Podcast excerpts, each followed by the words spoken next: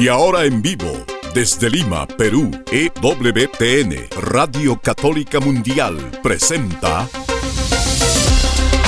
Más que Noticias, un programa informativo que analiza desde una visión de la fe los acontecimientos sociales, políticos y económicos más importantes de Latinoamérica, el Vaticano y el mundo. Más que noticias, respuestas a las interrogantes de los temas más actuales y la manera correcta de interpretarlos a la luz de la fe. Vidas ejemplares, actualidad del Vaticano, defensa de la vida, apologética, doctrina social de la Iglesia, devociones y mucho más. Esto es Más que Noticias. Comenzamos el programa. Hola amigos y gracias por acompañarlos donde sea que estén en todo el globo terráqueo, a donde llega Radio Católica Mundial, este gran apostolado, parte de la familia de WTN, que lleva la palabra de Cristo, el mensaje del Señor a toda la humanidad. Ese fue el cometido de nuestra querida Madre Angélica y desde entonces personas muy comprometidas con su visión están buscando realizarlo más perfectamente, más plenamente, porque la misión es anunciar el Evangelio a toda criatura. Gracias por acompañarnos hoy en Más que Noticias. Los saluda Eddie Rodríguez Moret. También recién mi saludo amigos, les habla Guillermo Montezuma. Qué alegría encontrarnos con ustedes en este día de una santa que hemos sido todos testigos de su presencia entre nosotros, como aquella que nos hablaba de la caridad, una caridad que sobrepasa en verdad muchos valores. Y quiero contarles simplemente un par de breves anécdotas que recojo de una nota sobre Madre Teresa.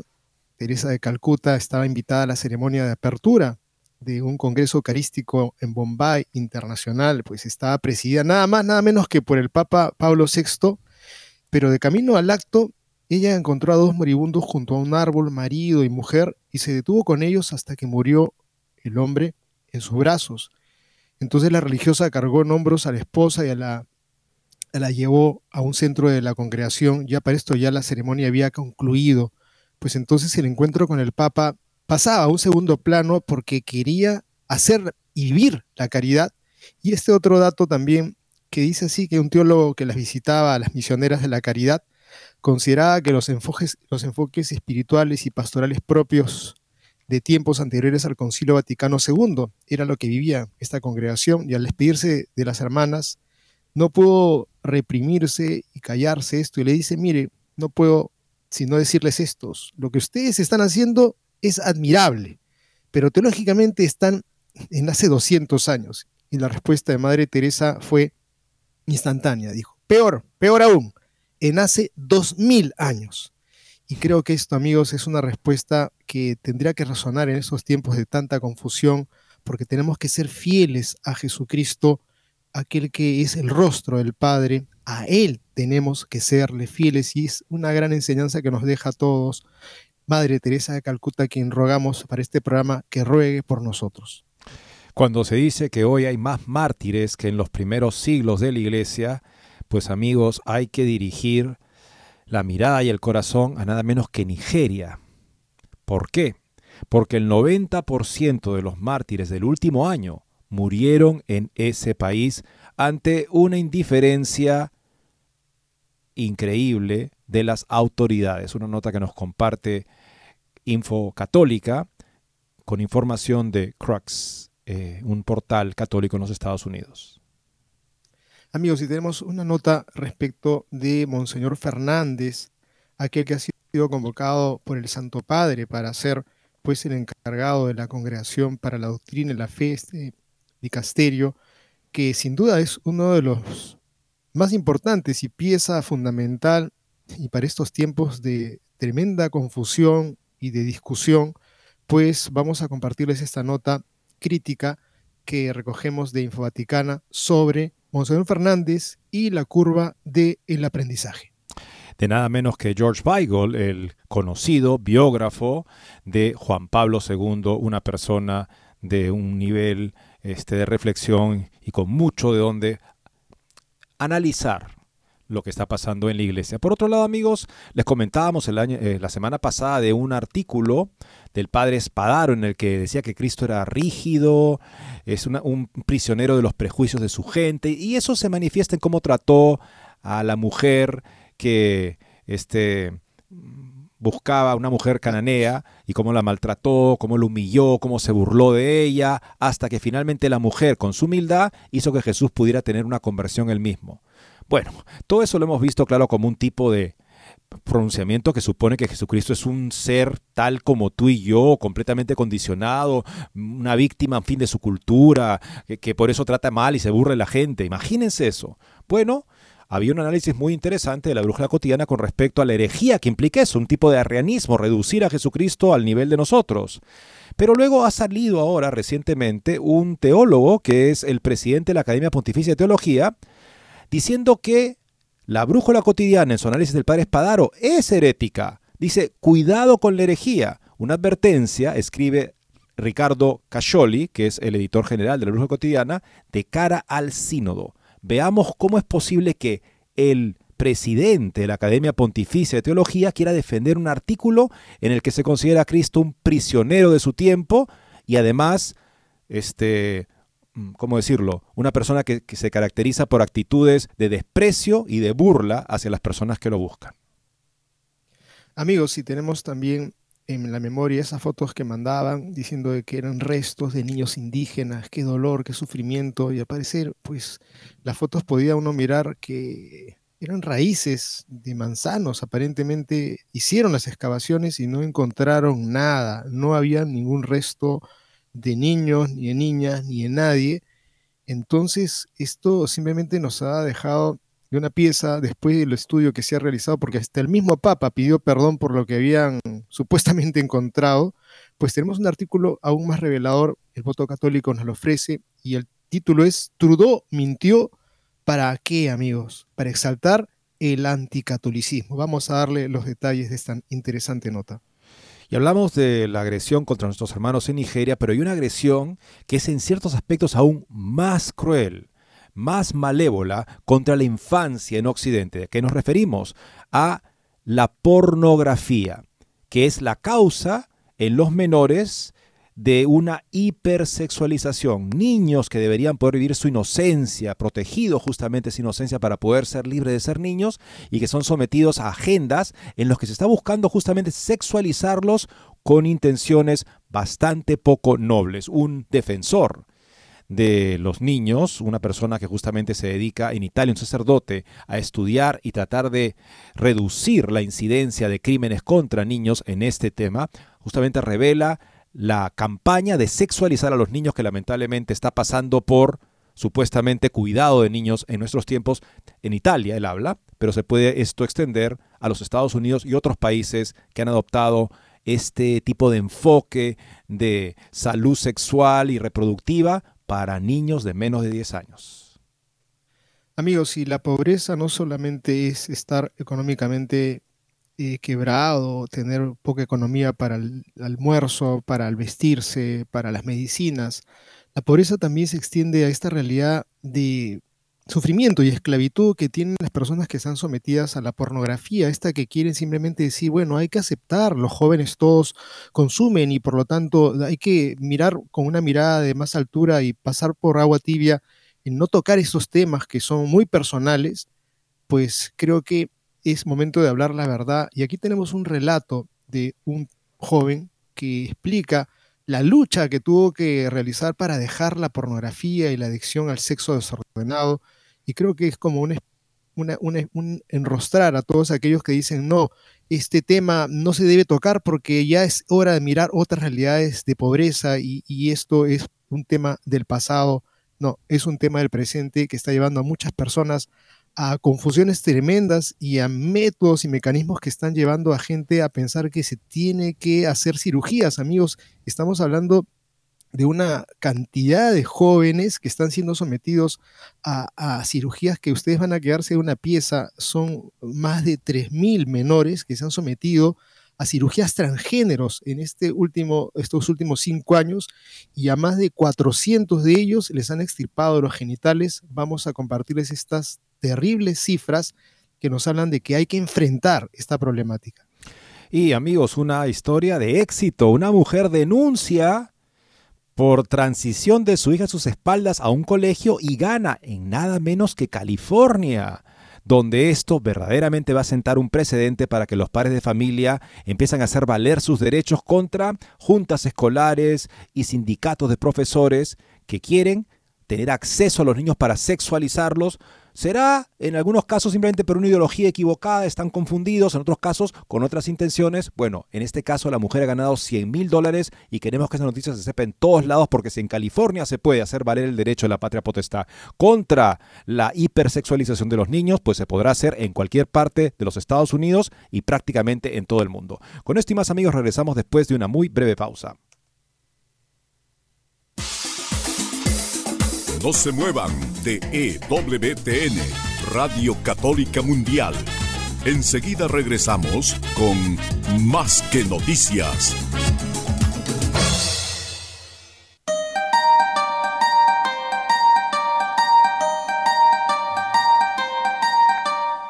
No olvides seguirnos en Facebook como Más que Noticias EWTN. Allí podrás encontrar las noticias que tratamos día a día en el programa. Además, pueden escribirnos con sus comentarios o sugerencias.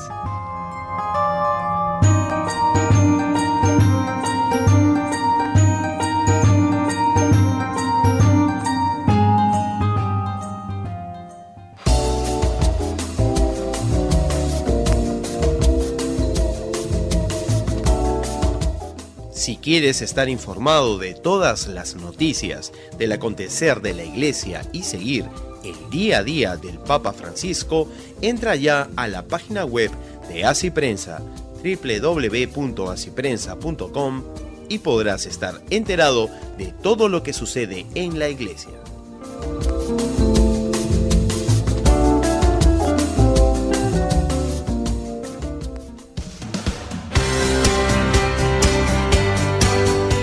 Ya regresamos en EWTN, Radio Católica Mundial, con su programa Más que Noticias. En nuestros tiempos hay más mártires que en los primeros siglos de la cristiandad. El Papa lo ha dicho reiteradamente. Bueno amigos, concretamente, para ser muy concretos, Nigeria. El 90% de los mártires del último año murieron en ese país ante la indiferencia de las autoridades. Cuando Mary Hollow, seudónimo adoptado por motivos de seguridad, se convirtió del Islam al cristianismo, su padre y sus hermanos amenazaron con matarla. Temerosa por la vida de su hija, la madre de Mary la llevó clandestinamente a una comunidad cristiana y ambas solicitaron y afortunadamente obtuvieron una orden de alejamiento de un tribunal del norte de Nigeria. La orden judicial prohibía al padre y a los hermanos de Mary amenazar y atentar contra la vida de la demandante tras su decisión de cambiar de la práctica del Islam al cristianismo y también de no vulnerar sus derechos fundamentales en cuanto a la elección de su religión o pensamientos. Esta victoria aislada ofreció cierto alivio a María y a su madre y a todos los que defienden el cristianismo frente a las agresiones. Estamos agradecidos cuando los tribunales y las comunidades son capaces de ofrecer cierta protección a los conversos, declaró Megan Meador, responsable de comunicación de la organización religiosa de defensa legal Alliance Defending Freedom International, pero la tendencia en muchos lugares no es buena, añadió un reconocimiento de la dificultad de vivir el cristianismo en la nación más poblada de África, a las minorías religiosas de Nigeria, incluidos los cristianos como Mariam, que se han convertido al, del Islam, se les niega a menudo la posibilidad de vivir libremente su fe debido a las amenazas y a los ataques dirigidos contra ellos, dijo Midor a Crux. Es especialmente difícil para los cristianos conversos, sobre todo en el norte del país, porque a menudo son sus propios amigos y familiares o incluso comunidades enteras quienes los rechazan. Según ella, los últimos 20 años han estado marcados por una creciente tendencia a la intolerancia religiosa en Nigeria, sobre todo en el norte, y el país ha adquirido notoriedad como el peor perseguidor de cristianos en el mundo. De los 5.500 cristianos asesinados el año pasado a causa de su fe, el 90% eran nigerianos, según un informe de abril de la Sociedad Internacional para las Libertades Civiles y el Estado de Derecho, InterSociety, ONG con sede en el este de Nigeria, al menos 52.250 personas han sido asesinadas en los últimos 14 años en Nigeria por ser cristianas. Hay más mártires cristianos en Nigeria que en ningún otro lugar del mundo. el 90% de los cristianos que han sido asesinados por su fe en el último año lo han sido de Nigeria, dijo Midor a Crux. La persecución proviene de terroristas, de milicias que empuñan machetes, de la violencia colectiva y de leyes que implícitamente la fomentan y de autoridades que se muestran indiferentes ante el caos y se encogen, de, se encogen de hombros ante estas atrocidades permitiendo que los autores queden libres mientras castigan a las víctimas. La constitución de Nigeria prohíbe explícitamente a los gobiernos federales y estatales establecer una religión de Estado, prohíbe los prejuicios religiosos y garantiza el derecho de las personas a elegir, practicar, difundir o modificar libremente su fe. Midor admite que a primera vista la Constitución ofrece una sólida protección de la libertad religiosa, igual a la que proporciona el derecho internacional, pero cuando los estados aplican la Sharia penal, va claramente más allá de la Constitución y conduce a resultados trágicos. Hemos tenido casos en los que cristianos han sido llevados ante tribunales de la Sharia sin jurisdicción y acusados de delitos como la apostasía, que se supone que no es un delito en Nigeria, dijo.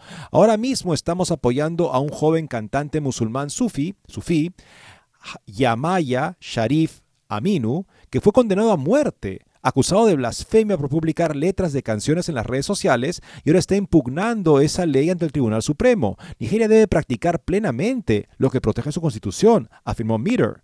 Meter afirmó que su organización lleva años apoyando casos de libertad religiosa en Nigeria, cristianos que se enfrentan a ataques, falsas acusaciones y discriminación, y minorías religiosas que desean expresar libremente sus creencias sin temor a las leyes y acusaciones de blasfemia. Los abogados aliados con los que trabajamos son increíbles, dedicados e incansables defensores del derecho fundamental a la libertad religiosa y hemos estado apoyando el crecimiento de más abogados para proteger a más personas.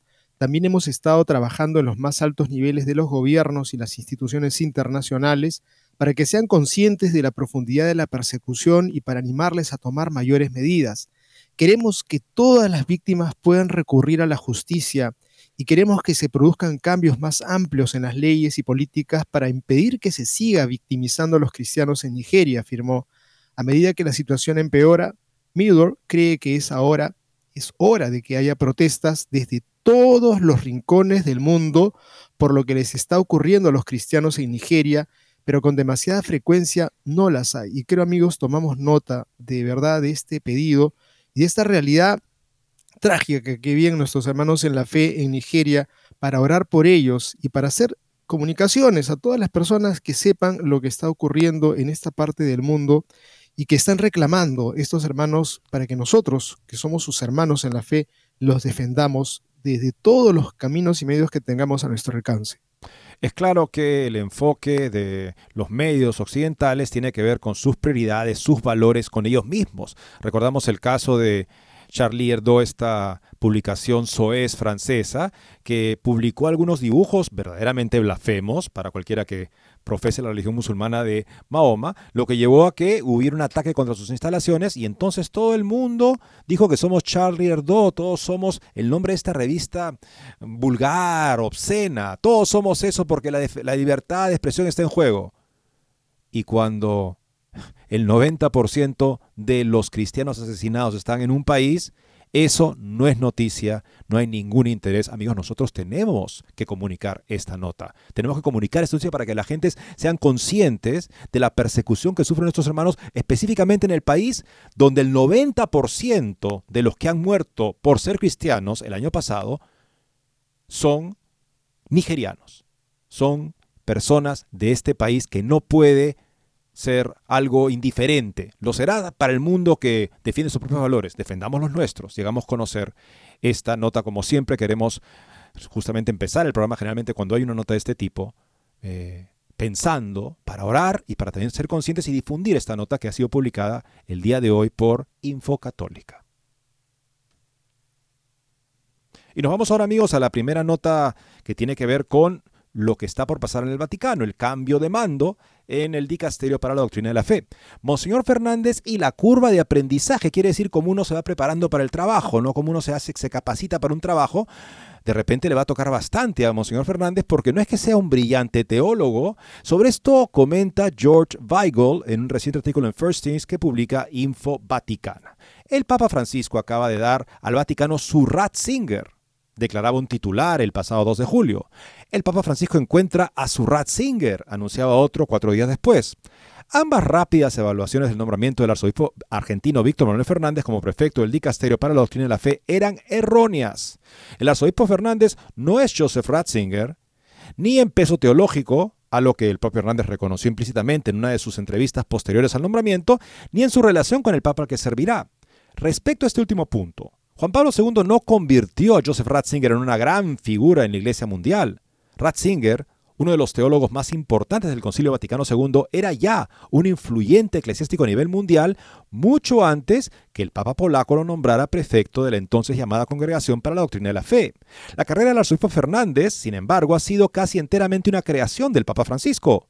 Como arzobispo de Buenos Aires, Jorge Mario Bergoglio nombró a Fernández rector de la Universidad Católica Argentina, a pesar de las objeciones de la Congregación para la Doctrina de la Fe y de la Congregación para la Educación Católica. Y una vez que llegó a Roma, el Papa Bergoglio, como lo llaman los italianos, empleó a su protegido en diversas funciones.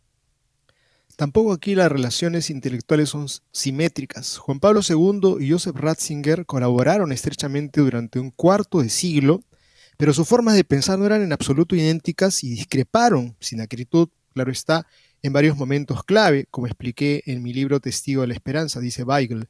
Además, ambos tenían visiones muy distintas de la modernidad tardía. Juan Pablo II era más bien optimista sobre las perspectivas del mundo posterior a la Guerra Fría. Ratzinger tendía a pensar que en la destrucción de la cultura católica bávara de su juventud como un anticipo de las perturbaciones que se avecinaban para todo Occidente. En cambio, es difícil detectar un centímetro de distancia entre el pensamiento del Papa Francisco y el arzobispo, entre otras cosas porque el más joven parece haber sido guionista y amanuense de su patrón. Cuando Joseph Ratzinger se convirtió en el principal asesor doctrinal del Papa, era uno de los hombres más eruditos del mundo, profundamente versado en estudios bíblicos, filosofía, historia y teoría política, así como en las diversas subdisciplinas de la teología. El arzobispo Fernández es un hombre inteligente, pero nadie podría afirmar que es tan competente en una gama tan amplia de temas como lo era Ratzinger. Eh, eh, de hecho, en varias de sus numerosas entrevistas posteriores a su nombramiento, el arzobispo delató una lamentable falta de familiaridad con la creativa teología moral que se ha desarrollado en la Iglesia desde la encíclica Juan Pablo II de 1993, Veritatis Splendor, el esplendor de la verdad. En una conversación, por ejemplo, Fernández opinó que aunque Veritatis Splendor fue un correctivo necesario a ciertas tendencias desfavorables de la teología moral católica postconciliar, la encíclica no había fomentado la creatividad teológica con un impacto pastoral real. Siento discrepar. La teología moral católica seria y la filosofía moral se han visto vigorizadas en los últimos 30 años por el brillante análisis teológico y pastoral de la vida moral de Juan Pablo II. Mientras el arzobispo Fernández se prepara para asumir sus nuevas funciones en Roma, quizá podría acelerar su curva de aprendizaje, familiarizándose con libros tan creativos y posteriores a Veritatis Splendor como Veritatis Splendor y la renovación de la teología moral, editado por Joseph Agustín de Noia, Avery Dulles, el este, cardenal Albert Dulles y Romano Cesario. La moral católica de Servais Pinkers, brillante miembro de la Pontificia eh, Comisión Teológica Internacional. Living the Truth in Love, vivir la verdad en el amor, una introducción bíblica a la teología moral de Benedict Ashley. El abuso de la conciencia, un, un siglo de teología moral católica por Matthew Levering. La biomedicina y la Beatitud, una introducción a la bioética católica por Nicanor Pierre Giorgio Austriaco. Tomás de Aquino y el mercado hacia una economía humana por Mary Hirschfeld. Buenas y malas acciones. Un viaje a través de Santo Tomás de Aquino por Steven Jensen. Acción y conducta, Tomás Tomás de Aquino y la teoría de la acción, Steven Brock, un libro que leí cuando estaba en Roma. Eh, cooperación con el mal, Herramientas tomísticas y análisis de Kevin Flannery, que fue mi director de tesis. estoy hablando yo en este caso, en esos pequeños comentarios. Participar en las virtudes de Cristo, por Livio Melina. ¡Brillante! También, Jesucristo y el dinamismo del actuar de Livio Melina, brillante, o La vida moral católica de John Risa. Veritatis Splendor sacó de quicio a los teólogos morales católicos light en 1993 por su vigorosa defensa de la interpretación católica clásica de que algunos actos son intrínsecamente malos, malos en cualquier circunstancia. Y la encíclica ha sido desde entonces un hueso en la garganta del gremio teológico católico establecido. Sería más que trágico que el nuevo prefecto de Doctrina para la Fe utilizara su cargo para promover la falsa afirmación de gremio de que Veritatis Splendor fue un ejercicio de rechazo papal a favor de un inmovilismo teológico y de rigidez pastoral. Una superficialidad que no se debería permitir el nuevo prefecto del dicasterio para la doctrina de la fe, pero se la ha permitido. Ha dicho que el problema, el límite de Veritatis Splendor, que es un documento brillante, dice él, que, del cual no se cita nada en los últimos 10 años en ningún documento romano, Dice, este, pero el límite es que como quería poner límites, no sirve para el progreso, o sea, no es útil, decía, no ayuda para el progreso de la teología moral. Y lo que yo tengo que hacer, dice él, es promover la teología. La teología. Eso es lo que el Papa me ha dicho. No voy a ser yo el guardián de la ortodoxia. Dice, no, yo voy a promover la, acción, la actividad teológica de modo que pueda haber debates y pueda haber auténticas propuestas de superación de la oposición entre la doctrina de siempre y doctrinas que la contradicen Queremos llegar a un momento en que se supera la oposición. Pero recordemos que según esa metodología, que tiene sus orígenes en el pensador alemán Hegel, se supera la oposición, o sea, básicamente porque se supera también la doctrina original, o sea, se supera en una posición en la que ya no importa la doctrina original, ni tanto importa la oposición como una nueva idea que en efecto ya prescinde de ambas. Eso es lo que quiere fomentar Fernández, si expresado así, da la impresión de una superficialidad que estaría también avalada por su relativamente magro currículum vitae. Y, y, si se quiere poner en discusión todo, como pensar que de pronto Jesucristo era un hombre atrapado por los prejuicios de su época y que en su dureza, finalmente gracias a la sirofenicia, logró cambiar él esa mentalidad cerrada que tenía, verdaderamente un acto y un juicio absolutamente heterodoxo, herético, de parte de quien lo haya manifestado como también de una de las religiosas que suena bastante en los medios, diciendo de que pues si Jesucristo viviera en esta época se daría cuenta que la mujer podría ser sacerdotisa, dado que en esa época él estaba atrapado también por esa forma de vivir en que la mujer estaba prácticamente eh, relegada al sacerdocio. En fin, son eh, palabras eh, serias que comienzan a aparecer en las bocas de pastores, de religiosos, de religiosas, en donde quieren hacer la nueva iglesia, una nueva iglesia que no tenga que ver mucho con la anterior cerrada, dictatorial, autoritaria. Pues resulta que ahora quienes defienden a la iglesia que se fundó hace dos mil años y no la que están armando ahora, pues simplemente son tachados como herejes. Y vamos a compartirles esta nota también bastante aclaradora de lo que ha pasado, pues eh, la brújula cotidiana comienza con este título, La brújula herética, la frase del obispo teólogo, y es que para defender al padre Padaro, de un artículo de la brújula, Monseñor Antonio Staliono, sale a la calidad del presidente de la Academia Pontificia de Teología una advertencia de cara al sínodo Hemos vivido muchas controversias en los últimos años, pero nunca hubiéramos imaginado que uno de nuestros artículos, comentando otro artículo, como lo escribió el padre Antonio Espadaro, director de la Civiltà Católica, podría incluso provocar la intervención de la Academia Pontificia de Teología en la persona de su presidente, Monseñor Antonio Estaliano. El artículo ofensivo es el de Tommaso Escandrolio del pasado 30 de agosto, en el que se destaca la herejía contenida en el comentario al Evangelio que el padre Spadaro escribió el pasado 20 de agosto para el Fato Cotidiano era el Evangelio de la mujer cananea, que obtiene la liberación milagrosa de su hija del demonio que la poseía solo después de una fuerte insistencia. En la descripción del padre Espadaro, Jesús aparece rígido, atado a los viejos esquemas judíos, además inhumanos. Y es la actitud del de la cananea la que lo convierte, lo libera. De modo que también Jesús aparece curado y al final se muestra libre de la rigidez de los elementos teológicos, políticos y culturales dominantes de su tiempo. La herejía, dice Escandrolio, consiste esencialmente en el hecho de que en la historia del padre Espadaro, Jesús era un pecador como todos los demás hombres.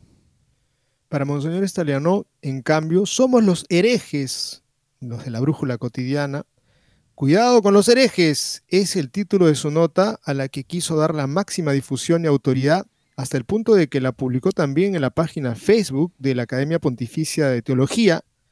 ¿Cómo es posible que hayamos podido ver lo que no estaba allí y no nos hayamos dado cuenta de que la pieza del padre Espadaro es realmente hermosa, extraordinaria por la plasticidad con la que reconstruye la escena, haciéndola cobrar vida?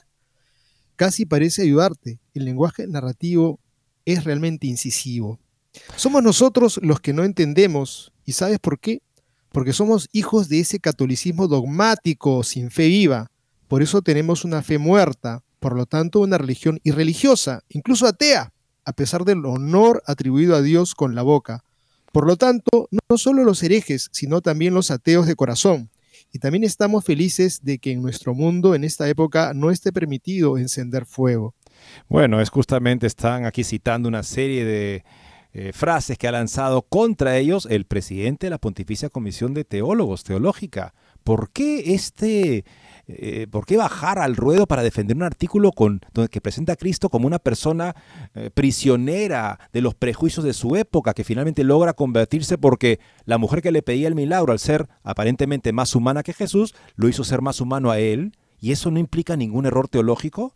Continuaremos con esta nota, amigos, después de la siguiente pausa. No se muevan de EWTN, Radio Católica Mundial Enseguida regresamos con Más que Noticias.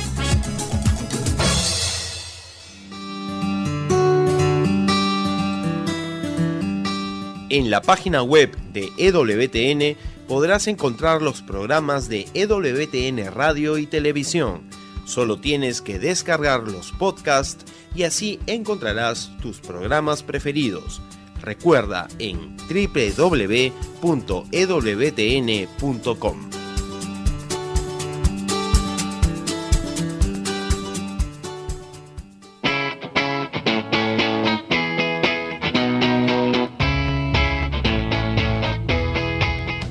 Te invitamos a que visites la página web de Asiprensa, www.asiprensa.com, donde encontrarás todas las noticias y actualidad de la Iglesia en el mundo. No lo olvides, www.asiprensa.com.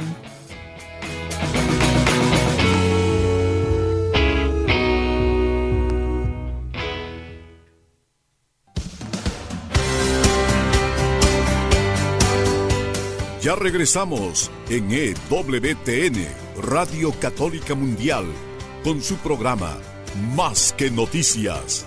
Para comunicarse en vivo con Más que Noticias, nos pueden llamar desde Estados Unidos al teléfono gratuito 1-866-398-6377 y desde cualquier parte del mundo al 205-271-2976. Según los padres de la iglesia, Santo Tomás de Aquino, la reticencia que muestra el Señor a la mujer cananea es para alentar en ella la confianza de que a pesar incluso de la aparente negativa de Dios, Él verdaderamente quiere lo mejor para ella y si ella tiene fe y no se cansa de orar día y noche, como dice el Señor que debemos orar, Él es capaz de darle el milagro. Nos está dando una lección a todos nosotros. O sea, no se desanimen incluso cuando parece que Dios no quiere darles la gracia que pidan. Porque si no les da específicamente esa gracia, será una gracia aún mucho mayor. Y para aumentar nuestro deseo y confianza en Él incondicional, nos permite pasar por trechos de oscuridad y de sequedad, donde crece justamente la confianza, crece el deseo de que lo que Dios esté dispuesto a darme será lo mejor y yo sigo pidiéndole lo que yo pienso que es lo mejor, pero al final yo dejo todo en sus manos porque sé que lo que Él quiere y me dé será lo mejor para mí. Esa es la lección que ven San Agustín, San Jerónimo, otros padres de la iglesia en esta aparente negativa. Para el padre Espadaro es simplemente puro y rancio prejuicio de una mente cerrada y obtusa que finalmente ante la humildad de la mujer cananea que dice los perritos también comen de la mesa de sus dueños, suaviza finalmente el corazón endurecido de Jesús y él experimenta una conversión. Dígame si esa idea que acabo de escribir no es una herejía por lo menos lo implica, pero el presidente de la actual Academia Pontificia de Teología dice que los que han denunciado esa herejía, esa distorsión de lo que es la concepción católica de Jesucristo, ellos son los herejes o por lo menos lo podrían ser. ¿Por qué usa la palabra hereje contra ellos? ¿Por qué no lo usa contra otra persona? Porque sabe que la, para la brújula cotidiana la palabra herejía es fuerte, porque creemos en la fe católica. Pero para la gente hoy en día no va a usar la palabra herejía porque sabe que no les importa que les digan herejes, se reirán de él en la brújula cotidiana toman la palabra en serio y por lo tanto la usa contra ellos. O sea, nuevamente, una manera de usar el vocabulario ad hoc para atacar a una persona con las cosas, con los términos que esta persona valora y quiere usar propiamente, usándolo de una manera deforme, abusiva. No nos detendremos aquí, dice la brújula, escribe Cascioli, para comentar la lucha de Monseñor Staliano por negar lo que parece evidente al leer el artículo del padre Spadaro. Cualquiera puede comprobarlo por sí mismo releyendo sucesivamente los tres artículos, Spadaro, Escandrolio y Staliano. Aquí nos interesa sobre todo señalar que el hecho verdaderamente relevante es que incluso la Academia Pontificia de Teología tomó medidas para defender al padre Spadaro a partir de un artículo periodístico. Un despliegue desproporcionado de fuerzas es como utilizar cañones para matar una mosca.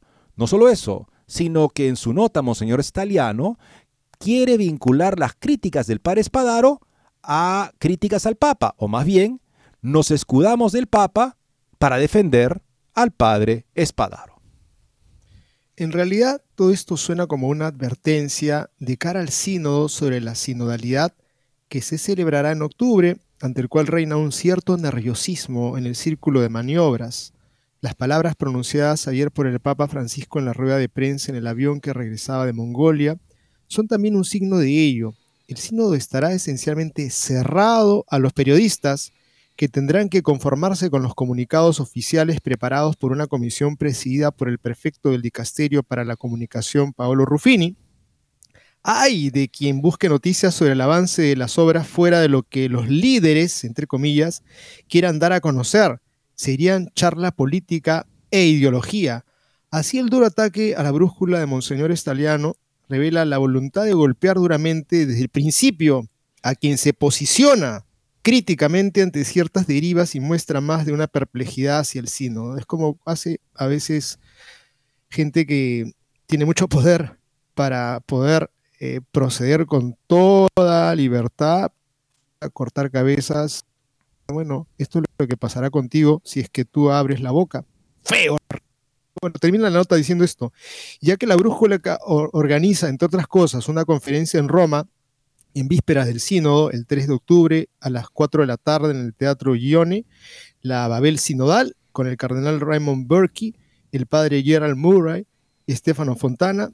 Eh, aquí está la advertencia.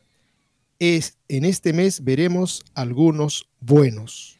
Bueno, mira qué interesante esa conferencia, el cardenal Burke, el padre Gerald Murray, que ha hablado muy elocuentemente y muy informadamente, de una manera descriptiva sobre las preocupaciones que todo católico bien formado debería tener con este experimento en el cual eh, lo que dice el cardenal Holrich no, yo no tengo la misión de enseñar la verdad, defender la verdad católica. Mi misión es crear un proceso en el cual todos los que quieran unirse a nosotros se sientan bienvenidos. Esa es la misión del sínodo. Y es la manera en la que aprenderemos ¿Qué es la sinodalidad? Practicándolo. Es lo que se nos dice.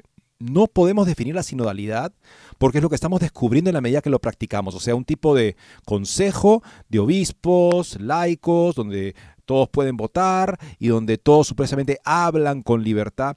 Pero nuevamente, el eje, el núcleo de, este, de esta reunión que va a haber en Roma va a darse en los círculos menores, grupos pequeños de personas dirigidas por un eh, facilitador, un experto o facilitador. Y este experto facilitador, estamos viendo, estamos haciendo una pequeña investigación y viendo que muchos de ellos tienen agendas bien, bien cargadas, por ejemplo, LGTBistas, y ellos van a ser, si bien no van a votar, van a tener una función clave dentro de estos círculos menores donde se va básicamente a realizar el proceso de discernimiento de grupo que va a llevar a los resultados que finalmente serán redactados por el relator general con su equipo o sea, de una manera también muy hermética, en el cual no se sabrá, salvo alguna infidencia o alguien que quiera comunicarlo anónimamente, esperemos que lo haga. ¿Por qué? No porque queremos subvertir el proceso, sino porque queremos saber si verdaderamente se está manejando de manera que se busca justamente un tipo de, en fin, mm, posibilidad de expresarse también según la doctrina de la iglesia o si eso desde el inicio va a ser subvertido.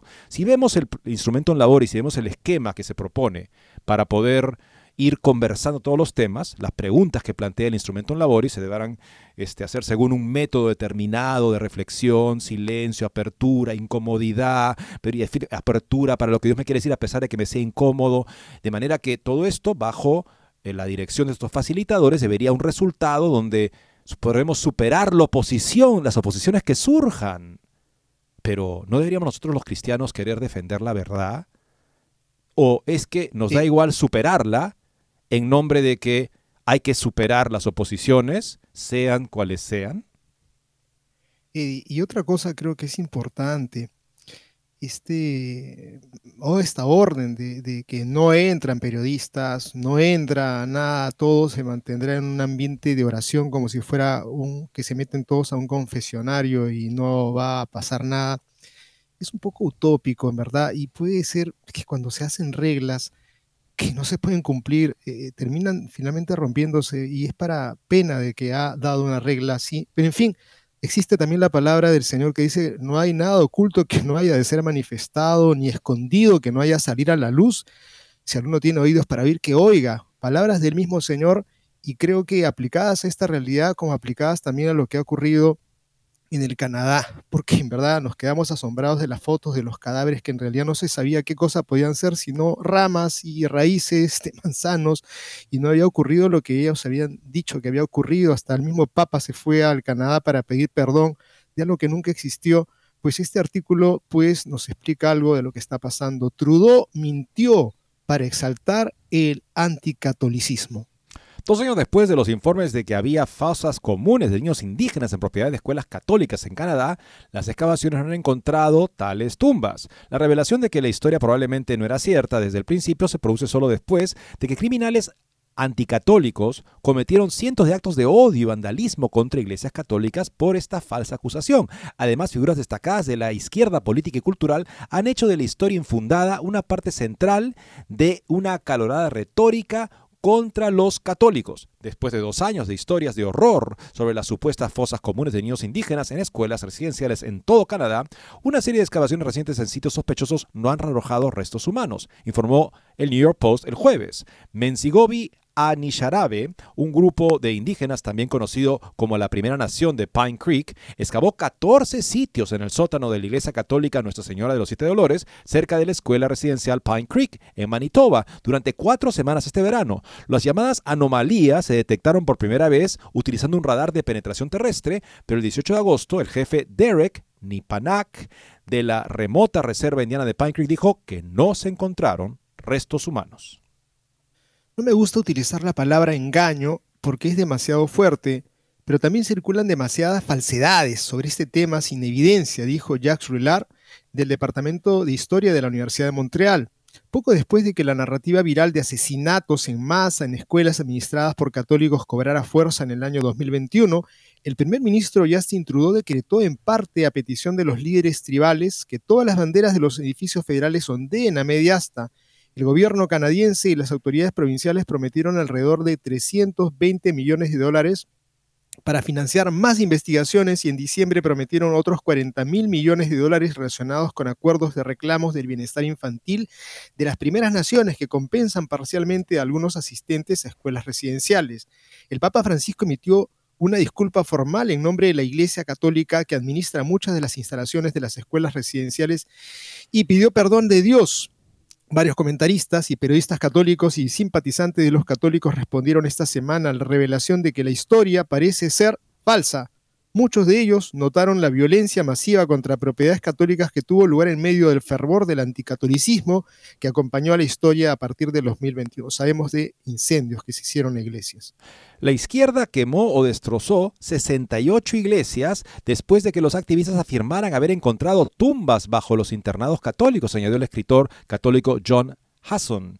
Dos años después, no se encontraron tumbas. No podemos tratar esto como un momento un error de casualidad. Es algo mucho peor que eso y en lo que cayeron rápidamente autoridades, al menos en Roma, que tomaron por cierto a lo que era y estaba siendo movilizado por prejuicio anticatólico puro, como demuestran las excavaciones. Y ahora veamos, amigos, una interesante nota que nos habla de cómo es nuestra juventud está siendo atacada. La violencia de Nigeria se hace contra la inocencia de los niños en pleno occidente. Veamos aquí una breve extracto de una entrevista a una persona especializada en eh, abusos de muchachos y cómo tomar conciencia de Dios y tratar de minimizarlos o acabar con ellos. Porno y violencia, la causa de los menores hipersexualizados en nuestros tiempos. Hoy en día todo lo relacionado con los niños, en la televisión, en los medios, incluso en la escuela, habla de sexo. La hipersexualización es la primera violencia que nos entrega la pornografía. Entrevista a don Fortunato Dinotto, experto en defensa de menores. Hace días que no hablamos de nada más. O sea, él está hablando justamente de esto, pero nadie nos ha buscado para hablar de la protección de menores. Al mismo tiempo, él menciona en esta entrevista que hay una estrella porno de Italia que dice que, esta persona quiere, quiere ir a las escuelas para justamente hablar de la diferencia del porno y el sexo real a los niños como una manera de protegerlos de la pornografía, como si eso fuera creíble. Don Fortunato, de nuevo, volvemos a hablar de menores, violencia y pornografía. ¿Qué mensaje debería pasar? Y responde así, que todo debe estar hipersexualizado desde la niñez. Ese es el objetivo. Todo lo demás son excusas un tanto hipócritas. ¿Pero se muestra pornografía a menores? Le preguntan. Exacto. Si hoy todo para los niños en la televisión, en los medios, incluso en la escuela, todo habla de sexo, ¿de qué nos sorprendemos? Entonces también es violencia ofrecer pornografía a los niños, por supuesto. Y lo más odioso porque creas hijos adultos que luego crecen con una visión distorsionada de la sexualidad. Pero te diré una cosa que te sorprenderá. ¿Qué? Y él dice, que el mercado de la pornografía infantil avanza a sus ceros cada vez más jóvenes, incluso menores de edad. ¿Menores le preguntan? Menores de edad, que venden videos de compañeros en redes de pedofilia o los mismos menores que son tanto usuarios como protagonistas de determinados videos. Es un agujero negro. Miren lo que está regalando este hombre con la evidencia sobre la mano. Muchachos, muchachitos que se meten a este mundo oscuro y ven una posibilidad de poder sacar dinero y también tienen algún tipo de contacto sexual con algún compañerito, compañerita, lo filman sin que se dé cuenta y luego comparten ese video, es un agujero negro, el amargo fruto de la hipersexualización de los menores. ¿Qué respuesta podemos darle? Bueno, veamos aquí un excelente testimonio de un joven que fue presa de este mundo por muchos años, pero que gracias, como él dice, a un buen sacerdote que me planteó la conversión, aunque yo inicialmente no quería aceptar la conversión, yo lo que quería es que la iglesia se convirtiera en mi estilo de vida, como se dice hoy en día que debería pasar. También en este contexto de la sinodalidad en la que muchos dicen, ojalá la iglesia se convierta y finalmente abrace el pecado de, de los actos homosexuales, este joven, al encontrar un buen sacerdote, pudo encontrar el camino de salida. El importante testimonio de Robbie, que estudió la licenciatura en docencia en inglés, es subdirector en un instituto católico de nivel preparatoria, al parecer es mexicano, por lo que se ve de la camisa que tiene, tiene un testimonio muy potente de conversión que puede ayudar a muchas personas que están atrapadas en graves desórdenes contra el sexo mandamiento. Ciertamente no es fácil salir del vicio, pero con la ayuda de Dios como testimonio, Robbie se puede escapar de las garras de Satanás. Le preguntan esto, ¿cuáles fueron las circunstancias de su vida para que viviese su afectividad desde la homosexualidad? Y responde así, un hogar con el cual mis padres estaban distraídos, fueron lo mejor que las circunstancias de su matrimonio permitieron. Crecí en una familia en la cual se dieron diferentes realidades dolorosas en el matrimonio de mis padres, infidelidades, exceso de alcohol o vicio de apuestas. No tuve padres malos, simplemente estaban distraídos de las diferentes circunstancias que pueden afectar a los hijos. En la escuela primaria, cerca de la edad de los 8 o 9 años, tuve mi primera experiencia visual con el sexo opuesto, una amiguita de mi edad que me mostró sus partes íntimas para que las tocara. Al poco tiempo después tuve otra mala experiencia visual con una amiga de la abuela de un amigo. Mientras le cortaba el cabello a mi amigo, ella pasaba a mi lado y me mostraba su ropa interior. Estas malas experiencias fueron alimentando una atracción al mismo sexo sumando al hecho de ser el único varón en un hogar con tres hermanas y una mayor convivencia con mi madre que con mi padre. Ya por ahí a los de los 11, 12 años tuve la experiencia más fuerte de mi niñez, los tocamientos de un primo las noches que nos reuníamos para jugar videojuegos todos los primos. Al inicio recuerdo que no supe cómo reaccionar. No era un tema que se tratara con mis padres, no hablábamos nunca de los temas sexuales ni de qué había que hacer en caso de, algo, de que algo así sucediera. Así que mi reacción al tocamiento no buscado fue simplemente el aparentar que estaba dormido, solamente que mi cuerpo reaccionó. Los tocamientos continuaron durante un año aproximadamente. Todo lo anterior me llevó a una hipersexualidad que a tan temprana edad no, puede no se puede controlar, casi en una especie de adicción a la pornografía, a la masturbación y a todo lo relacionado con el sexo. Esto me llevó a mi primera relación sexual con otro hombre a mis 14 o 15 años. Era un amigo de la familia. Fue allí donde inicié mi caminar profundo y prolongado en el mundo de la homosexualidad, un camino en el cual andaría cerca de siete u ocho años, un camino en el cual también creí que amaba, que era el amor, que Dios incluso nos había hecho así. Un camino en el cual aprendí que uno puede querer real y profundamente, que lo que se siente es verdad y real pero llegaría el día en que Dios iluminaría mis oscuridades, aquellas que necesitaban colores y luces para anestesiarlas. Llegaría el día en el que Dios silenciaría la falsa algarabía y música para permitirme escuchar su voz. Llegaría el día en el que incluso me permitiría sentir el dolor que mis actos le causaban en su corazón, y sería ese momento en el cual iniciaría mi conversión. Le preguntan, ¿cómo fue ese proceso de conversión a la fe? Y dice así, Robin, Comenzó con un sacerdote, el padre Gustavo. Iniciaría todo con una invitación a un retiro de jóvenes en el cual me abriría un poco a saber quién realmente es Dios. Es aquí donde resaltó la importancia de tener sacerdotes que inviten a la conversión, sacerdotes que vayan tras las ovejas perdidas, no para dejarlas en su pecado, sino para mostrarles al verdadero Dios por quien se vive, sacerdotes que no callen la verdad ante un mundo que ama la mentira, todo inicio ahí en un encuentro con Dios, un encuentro en el cual conocí al Dios verdadero, pero que en mi humanidad y pecado lo desfiguraría para hacerlo algo que se adecuara a lo que yo quería vivir. Pero tras un pecado le preguntan, un primer, perdón, tras un primer acercamiento a Dios, quiso poder contabilizar, compatibilizar ambas cosas, la conducta homosexual y Dios.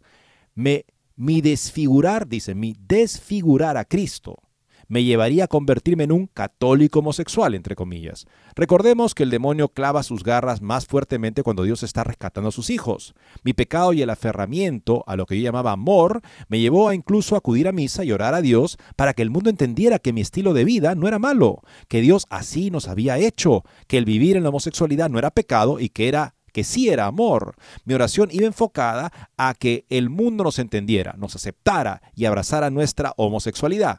Dios respondió a mi oración, pero de una manera que no esperaba, una manera que me doblaría las rodillas, me tiraría al piso y me haría voltear hacia Él. Le preguntan, ¿cuándo comprendió que el Señor le pedía cambiar radicalmente de vida? Es importante, dice Robbie, mencionar que mi conversión no fue de un día para otro. No amanecí deseando, sintiendo atracción por las mujeres. No amanecí dejando de sentir atracción por quien llamaba mi pareja, pero sí amanecí con algo esencial, confianza y esperanza. Mi proceso fue de alrededor de tres años, años durante los cuales Dios me enseñó que lo que realmente se requería para dejarlo obrar en mi corazón no era sí ni sí. En una noche sin luces, sin colores, sin arcoíris, sin música ni desordenada compañía, una noche que jamás vi venir, tenía alrededor de 19 a 20 años, recuerdo estar acostado en mi cama con las luces apagadas, listo para dormir. De pronto la atmósfera de mi corazón cambió. A mi mente y corazón vendrían las pláticas de retiros, de las homilías, vendría la palabra misma, pero sobre todo vendría una amargura y tristeza que ahora sé era la misma tristeza que mis actos, mi elección de vida, estaban causando al corazón de Jesús. En ese momento me puse a llorar en mi corazón. Era un grito de amor, el grito de Dios llamándome a orar, pero realmente a orar con Él. Esa noche sería mi noche con Jesús en el huerto, entre el llanto y amargura del alma, Solo pude tirarme de la cama, ponerme de rodillas y orar a Dios. Recuerdo mis palabras. Dios mío, sé que no soy quien tú quieres que sea. Sé que en este momento me escupirías, me vomitarías. Sé que no soy lo que tú has creado. Ayúdame, mándame una mujer de la cual me enamore tan perdidamente que pueda ser lo que tú quieres que sea. Fue esa noche cuando realmente escuché a Dios en mi corazón y en mi alma. Fue entonces cuando entendí lo que Dios me pedía, mi conversión, Y fue esa noche en la que realmente empezó mi caminar dejándome encontrar por Dios o mi no a todo lo que me alejaba de Él. Aprendí que Dios nos regala en su infinito amor ese sí, pero que nuestro no a lo que nos aleja de Él es realmente lo que permite que Dios vaya ordenando nuestros afectos, le desata las manos para poder obrar. Ese no al pecado nos quita la condición de esclavos y nos permite que Dios nos lleve a la tierra prometida, nos permite que Él nos rescate. Qué importante esta reflexión. Decirle no a lo que nos aparta de Dios permite que el sí de Dios a nuestra verdadera felicidad pueda llevarnos a esa felicidad. Importantísimo artículo, amigos, es ese testimonio, además de la importancia de buenos sacerdotes que no nos dejan en nuestros pecados, no se acercan para dejarnos en nuestros pecados, sino para llamarnos a la conversión. Estamos en este, esta nota fue publicada en Info Católica. Robbie relata sus luchas para dejar la pornografía, así está el título. Gracias por acompañarnos hoy en Más que Noticias. Hasta mañana a las 12 del mediodía, hora de Miami.